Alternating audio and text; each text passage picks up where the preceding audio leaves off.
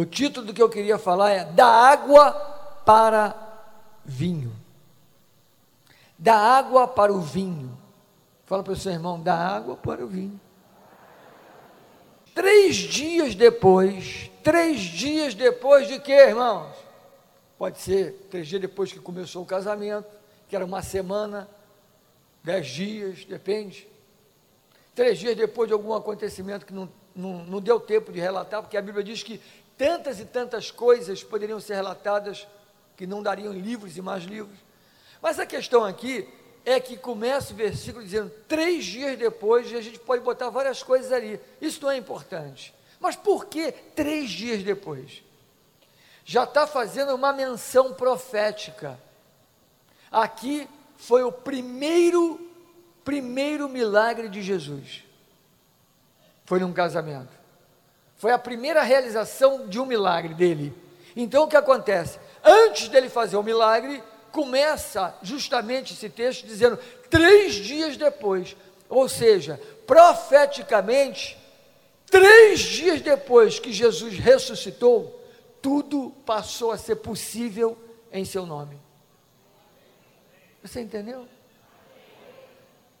Três dias depois que ele ressuscitou, três dias depois, tudo passou a ser possível, porque Jesus Cristo ressuscitou, pegou toda a autoridade no céu, na terra, debaixo da terra, e aí, meu irmão, a igreja passou a ter essa autoridade e os milagres começaram então a ser possíveis, assim abertamente. Você sabia que os milagres são possíveis? Não? Os milagres são possíveis. Amém? Em nome de Jesus são possíveis. Então, queridos, vemos aqui que Jesus está nesse casamento e esse casamento acontece algo. Diz lá o versículo 3: acabou o vinho. Tendo acabado o vinho, a razão da alegria, da festa acabou, o motivo da festa acabou, o vinho. E naquela época, como eu falei, eram muitos dias e acabando o vinho, simplesmente traria um problema terrível para os noivos, para os parentes, enfim, uma vergonha para eles. Acabou o vinho. E aí o problema está formado. Mas Jesus está presente naquele casamento e aí algumas coisas começam a acontecer. Algumas coisas realmente vêm à tona. E a primeira coisa que eu queria ressaltar são as últimas palavras na Bíblia que Maria falou. Maria, mãe de Jesus. As últimas palavras daquela mulher. Aquela mulher que, quando jovenzinha, engravidou porque Deus falou com ela, o Espírito Santo falou com ela, ela abriu o coração e disse sim, que se cumpre em mim conforme as tuas palavras, e ela engravidou sem ter relacionamento algum com o homem, você sabe, engravidou de Jesus. Aquela mulher acompanhou esse filho, guardou esse filho, protegeu esse filho, viajou para um lugar mais seguro, teve esse filho, enfim, aquela mulher com todo amor no, no coração de mãe para filho, agora está chegando o momento que Jesus chegou ao auge do seu ministério, chegou o momento realmente da missão dele vir para a tona. E ela sabe que não vai poder mais ficar ali do lado dele, ela sabe que não vai poder mais ficar contemplando ele o tempo todo. É momento dele ir, é momento dele expressar o reino de Deus, é momento dele sair para glorificar o nome do Pai na terra. Então, ela, as últimas palavras dela, mencionada assim, antes de, de qualquer acontecimento, porque depois você vê, não tem mais palavra de Maria, últimas palavras dela foi: naquele casamento, aquele problema todo, aquela dificuldade toda ali, acabou o vinho, né? O noivo está lá, a noiva não estão sabendo, tem, sabe, aquela coisa assim bem oculta, acabou o vinho, problemão formado. Então a mãe de Jesus disse aos serventes: Fazei tudo que ele vos disser. Eu queria ressaltar um pouquinho uma coisa. Essa mãe não via Jesus apenas como seu filho. Essa mãe tinha uma grande expectativa por coisas sobrenaturais. Porque senão ela não falaria: Fazei tudo o que ele vos disser, depois da palavra que ele deu nela, o corte que ele deu nela. Mulher, não é chegada a minha hora. tinha uma hora de Jesus, e ela sabia. Aquela mãe não era uma mãe apenas para ficar, olha, ele é meu filho, olha, é meu filho, nasceu da minha barriga, ele é meu filho, eu sou mãe dele, ele é meu filho. Não, aquela mulher tinha um senso espiritual. Aquela mulher detectava que coisas iam acontecer e ela então diz: Fazei tudo que ele vos disser. Havia uma expectativa que ele ia falar algo, havia uma, uma perspectiva nela que Jesus iria abrir a boca para falar alguma coisa. Ela sabia que ele não estava naquele casamento somente para comer docinho. Ela sabia que ele não estava ali somente participando de uma festa. Se ele estava presente, tinha um propósito. Sempre que invocamos o nome do Senhor, é com um propósito e nós veremos se cumprir cada propósito da nossa vida. Jesus não é simplesmente uma coisa que ah, está aí para a gente dar um confortozinho no nosso coração, um pouquinho de paz. É muito mais que isso. O Senhor quer se fazer presente poderosamente na nossa vida e nós precisamos detectá-lo, detectar no ambiente, detectar nas situações, detectar nos problemas, nas dificuldades do dia a dia, detectar a sua presença para aquilo. É fácil chegar na igreja, no templo, e aí falar: Oh Deus, Senhor, lembra do meu problema aí, oh Deus, o Senhor pode operar aí, Senhor, faz o um milagre, o câncer, Senhor, olha, eu estou sem dinheiro, estou falido, Senhor, estou desempregado. É fácil dentro da igreja virmos para buscar esse tipo de petição. É muito fácil. Tudo que você forá pedir, declarar, crer, faça o que ele vai te falar. Deus vai falar com você hoje. Deus vai falar com você hoje. Fazei tudo o que ele vos disser. E aí ele diz no versículo 7: Enchei de água as talhas. As talhas estavam vazias. Fala para o seu irmão: as talhas estavam vazias. Que talhas eram essas? Eram de pedra, né, grande, pesadas, e era usada água ali para as purificações, um, vamos dizer assim, um ritual religioso que era usado. Aquilo ali era usado para um ritual religioso. Só que as talhas estavam vazias. As talhas estavam vazias. A religião é vazia. A religião não muda ninguém. A religião não faz nada por ninguém. Se você ama o Senhor Jesus, primeira coisa que tem que se fazer é largar todo o espírito de religiosidade, porque Jesus foi contrário a todo o espírito de religiosidade. Ele é o filho do Deus vivo. Ele é o filho de Deus que opera maravilhas. Ele não trouxe uma religião, ele trouxe vida, ele trouxe o céu para a terra, ele trouxe sinais e manifestações de vida na terra. Amém? Então, as talhas estavam vazias porque representava realmente que a religião é algo vazio. E ele diz: enchei as talhas de água, em outras palavras, até em cima. Até em cima. As talhas vazias significa religião, sim, mas significa também pessoas vazias, que não tem nada. Jesus diz: enchei até em cima. Aí vem o primeiro ponto que cabe ao homem. Primeiro ponto: obediência. Obediência. Diz lá que eles encheram totalmente, sim ou não? Encheram totalmente. Agora, como que encheram? Ah, pastor, é fácil. A talha está vazia, o cara vai, arrastou a talha até a bica, abriu a bica e deixou encher. Não tinha bica. Não era assim. Eram poços. E os poços geralmente tinham uma certa distância. E quando Jesus fa falou, enchei até em cima, eles teriam que pegar aquelas talhas pesadas e levar aquela talha, cada uma era cerca de 60 a 80 litros, o peso de uma pessoa, o que, que eles estão fazendo? obedecendo ao que Jesus falou.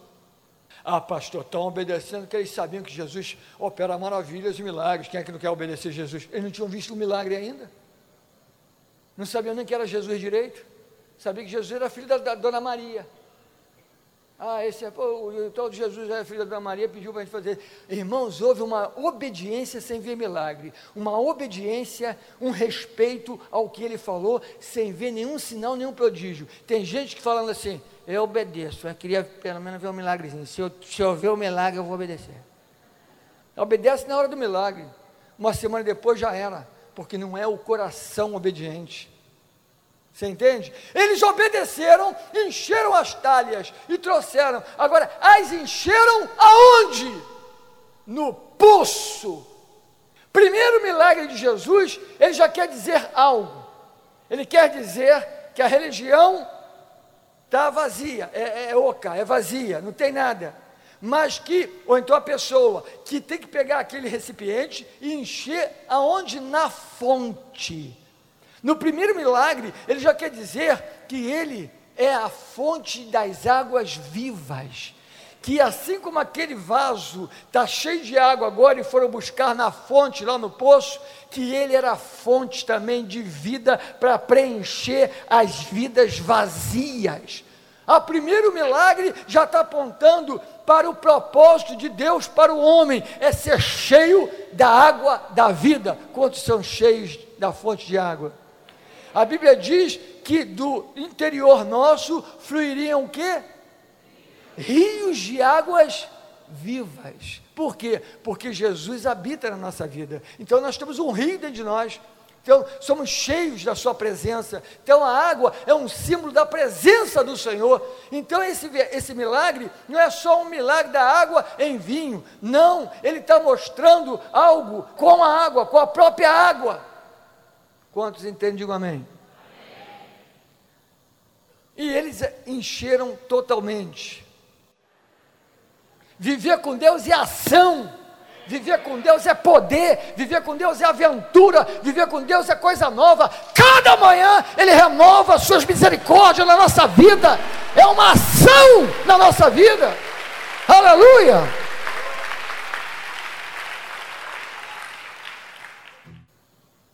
Vamos ver os resultados? Versículo 10 diz: Tu, porém, guardastes o bom vinho até agora. Que coisa, hein? Guardaste até agora o bom.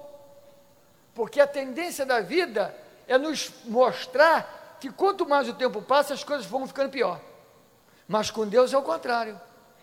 Com Deus é o contrário. Com Deus é o contrário. Os anos vão se passando, nós vamos melhorando, vamos melhorando, pastor, e a pessoa vai chegando a certa idade. E daí? O corpo está envelhecido pela idade, mas o espírito está vivificado pelo Senhor. Espírito não envelhece. Deus não é velho. Somos limitados no corpo, mas não limitados no espírito. O Espírito Santo habita na nossa vida. Domingo eu quero falar um pouco sobre isso. O Espírito Santo nos dá fogo, nos dá força, nos dá ânimo. E às vezes você vê uma pessoa que tem 90 anos de idade, falando coisas com tanta alegria, com tanta unção que sai pela sua boca, porque o Espírito que está dentro é sempre jovial, é Deus, é Deus vivo. Amém? Viver com Deus, experimentar do Senhor, ter, ser talha cheia da Sua presença, significa, sabe o que? Qualidade de vida até agora. Qualidade de vida até agora. E amanhã? Até agora. O agora é sempre presente significa que enquanto você está vivo, tem qualidade de vida. O agora vai te acompanhar sempre. Todo dia é agora, toda hora é agora. Passou dez minutos, é agora. Passou uma hora, é agora. Passou três dias, é agora. Então, o agora acompanha a qualidade. Ou seja, cada passo que você dá, cada minuto que passa na sua vida, a sua vida tem qualidade. Na presença de Jesus tem qualidade. A presença de Jesus tem qualidade de vida. Fala para o seu irmão, tem qualidade de vida na presença de Jesus. Glória a Deus! Agora, lembrando aqui, que aconteceu algo. Quando eles encheram as talhas até em cima de água, se sacrificaram, obedeceram, aconteceu algo. Jesus fez o quê? Um. Ele condicionou as pessoas, olha, acabei de fazer um milagre. Pensem, pensem, positivo, positivo, hein? positivo, todo mundo pensando, tem milagre aqui, hein? milagre, você gira água, né? Tem milagre, tem milagre, beba agora, beba agora, com fé, com fé. Não foi nada disso, foi? Não. Ele estava cheio d'água, ele falou assim, agora apresenta para a minha estrela, que é o cara que controla tudo. O cara quando provou, ele nem sabia que aquilo era água. Ele provou e falou, como é que esse cara guardou esse vinho até agora? Quer dizer, uma constatação do milagre. Amém? Foi um milagre, sim ou não? Então, queridos, encha a sua vida de água, ou seja, encha a tua vida do que você pode encher, e Deus encher, encherá do que você não pode fazer. Encha a tua, tua vida com o que você pode fazer, e Deus vai encher a tua vida com o que você não pode fazer. A água, eles foram lá na fonte e encheram as talhas, mas o milagre, ninguém tinha fonte para ir. Jesus, nós podemos ir à fonte e nos encher da Sua presença, mas os milagres é uma condição de Deus operar na nossa vida e Ele faz com prazer. A nossa vida não tem que estar só cheia da Sua presença, a nossa vida tem que experimentar de grandes e poderosos milagres e prodígios e maravilhas. E quando a gente experimenta de um milagre, é difícil ficar calado, irmãos. É difícil ficar calado. É ou não é? Você é crente, ah, eu sou crente, estou salvo, estou cheio da presença de Jesus, aleluia. Experimente de, de algum milagre? Não. É uma experiência que um dia ainda vou ter. Tem que ter. É importante que tenha, é importante que você entenda que o Senhor quer realizar milagres da sua vida e hoje é uma grande oportunidade para milagres acontecerem. Faça o que você pode fazer e Deus vai fazer o que você não pode fazer. Eles fizeram o que eles podiam, encheram as talhas de água, e Jesus fez o que? O grande milagre da transformação. A transformação ele pode fazer, pode transformar a tua casa de um caos para uma benção. Pode transformar o teu trabalho que te perseguem, que é uma confusão tremenda, para ser uma benção a tua empresa está falida, Deus pode levantá-la te dando ideias, te dando capacitação, que você vai olhar e vai falar: puxa, como é que eu não pensei nisso antes? Porque agora foi que Deus falou contigo. A qualidade boa chegou agora porque você buscou, você creu. Amém? Quando nós apresentamos a talha cheia do que nós podemos fazer, então Deus vai encher do que a gente não vai poder fazer. Amém? Não adianta simplesmente querer o que Deus pode fazer sem nós não fazermos nada do que Ele nos requer. Nós não, não obedecemos, não nos sacrificamos, não buscamos, não, nem quero Deus não. Quero Deus não. Esse compromisso aí com Deus que vocês têm, não quero não. Mas você quer um milagre? O milagre eu quero, o milagre tudo bem. Se der para ele quebrar meu galho e fazer um milagre, está tudo bem. Mas ele não quer, não estou afim de Deus não, porque aí vai ter que mudar minha vida, tentando me condicionar a Deus. Aí não, não. Só um milagrezinho já está bom. Isso todo mundo quer, até o diabo, mas não pode mais, aleluia, graças a Deus. Irmãos, entenda isso. Rasga o teu coração, fala, Senhor, eu quero obedecer, quero te amar, eu quero crer nas tuas palavras, e eu quero hoje fazer esse depósito de crer para uma grande impossibilidade na minha vida. Uma grande impossibilidade pode ser possível hoje. O Deus dos milagres está neste lugar. Aleluia! Quando a presença de Deus está na nossa vida, quando há milagre na nossa vida, nós não vamos estar acostumados a fazer mais aquelas coisas de sempre. Não, a rotina vai cair. Viver com Deus e experimentar de milagres significa quebrar a rotina. Não dá para viver com Deus, experimentar dos seus sinais, experimentar de maravilhas e com a mesma coisa. Onde é que você vai? Para a igreja do Senhor. Onde é que você senta? Naquela cadeira de lá. Aquela cadeira lá é minha. E se alguém tirar aquela cadeira e botar uma outra, já. Essa cadeira não é a minha. Está no lugar da minha, mas trocaram. Está rindo? Por quê? Entende? É tudo igualzinho. pega o carro, sai com o carro, volta com o carro, tá, tá, tá, tá, tá, tá. e Deus olha e fala assim, eu vou permitir que roube teu carro, para ver se dá uma sacudida. Aí rouba o carro do cara, cara poxa, roubou meu carro. É Deus. Quer te dar um zero e quer te sacudir. Ele não crê, não. É verdade, irmão.